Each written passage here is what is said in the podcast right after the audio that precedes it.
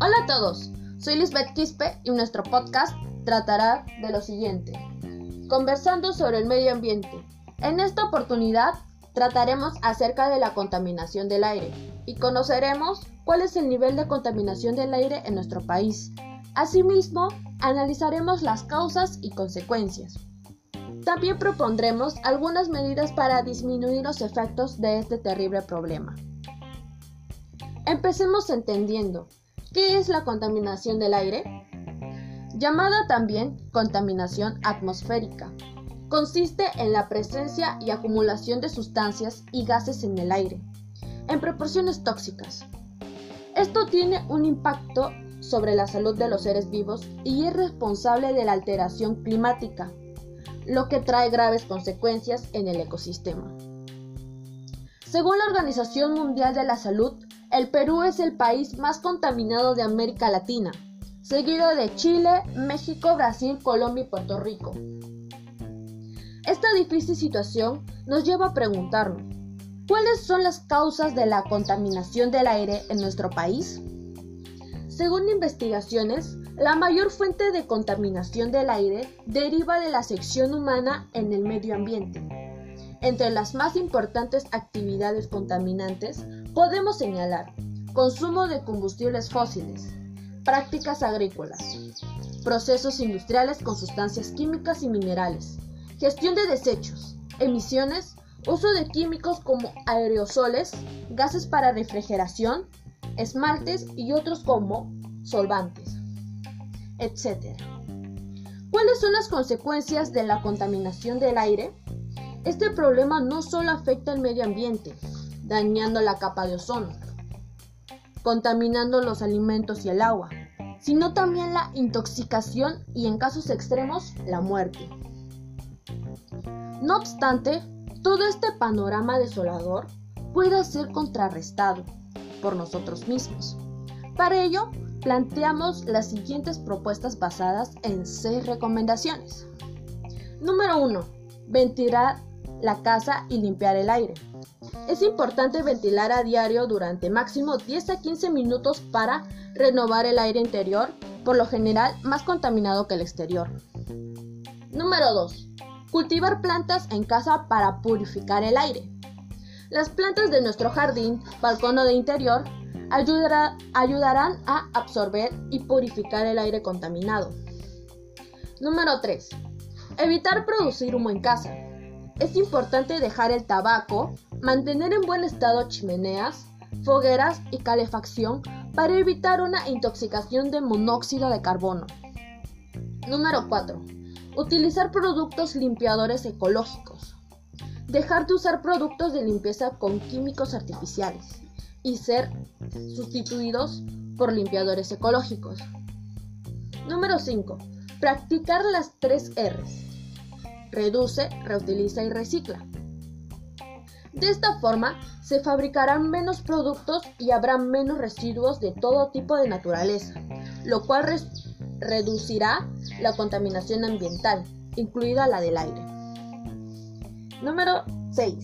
Usar más la bicicleta que el transporte público.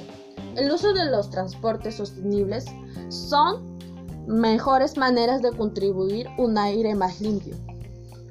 Si realizamos recomendaciones, ten la seguridad que lograremos frenar la contaminación del aire y reduciremos las terribles consecuencias en nuestra salud y el medio ambiente.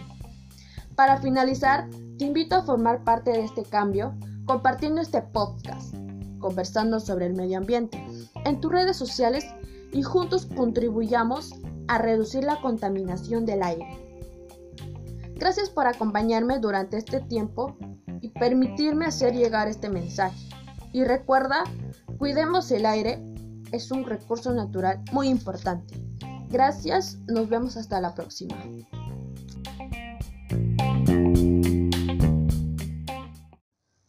Todos, bienvenidos. Les saluda Lisbeth Quispe y está escuchando el podcast Igualdad de Derechos y Oportunidades en relación al Bicentenario. Primero les explicaré acerca de estos pueblos y la igualdad de oportunidades y derechos al recurso energético. como también tenemos que conocer las situaciones de los pueblos indígenas u originarios, con el objetivo de conocerlos y aportar con algunas propuestas de solución en estos temas. En el año 2017, el porcentaje de viviendas con acceso a la energía eléctrica mediante la red pública alcanzó el 92,3%, cifra que se incrementó en 0,7 puntos porcentuales en relación con el año 2016. El mayor incremento a nivel de región natural se dio en la selva. En la actualidad hay muchas personas que carecen especialmente de electricidad. Asimismo, es importante realizar un uso sustentable a los que ya tenemos este recurso energético, para que no perjudiquen al medio ambiente. Para ello debemos realizar las distintas acciones para un uso sustentable de la energía eléctrica. Como ejemplos tenemos utilizar focos ahorradores, desconectar todos los aparatos eléctricos que no estés utilizando, utiliza lo más posible la luz natural. Otro tema igual de importante es la situación de los pueblos indígenas u originarios. Conocer las situaciones que atraviesan estos pueblos es importante ya que podemos promover y ayudar a todos esos pueblos. Por otro lado, lamentablemente, las personas indígenas u originarias siguen sufriendo distintos tipos de discriminación por la forma de cómo hablan, se visten, su forma de ser hacia las demás personas o también cómo ven la realidad. Tenemos que frenar estos actos negativos. Por eso debemos realizar distintas charlas para impulsar la igualdad de oportunidad para las personas indígenas u originarias, como también para contrarrestar la discriminación hacia dichos pueblos. Todo esto en familia. Estos son problemas que debemos solucionar y podemos aprovechar el bicentenario para reflexionar sobre el Perú que anhelamos. Tenemos que cambiar para progresar como país. Sueño con un país fuera de discriminación, igualitario, trabajando juntos por nuestros derechos, sin delincuencia, feminicidio, robos. Un país muy limpio y con una ciudadanía que ayude a los demás. Eso es el país que anhelo. Muchas gracias por escuchar este podcast titulado Igualdad de Derechos y Oportunidades en relación al Bicentenario. También por acompañarme durante este tiempo de reflexión y ayuda.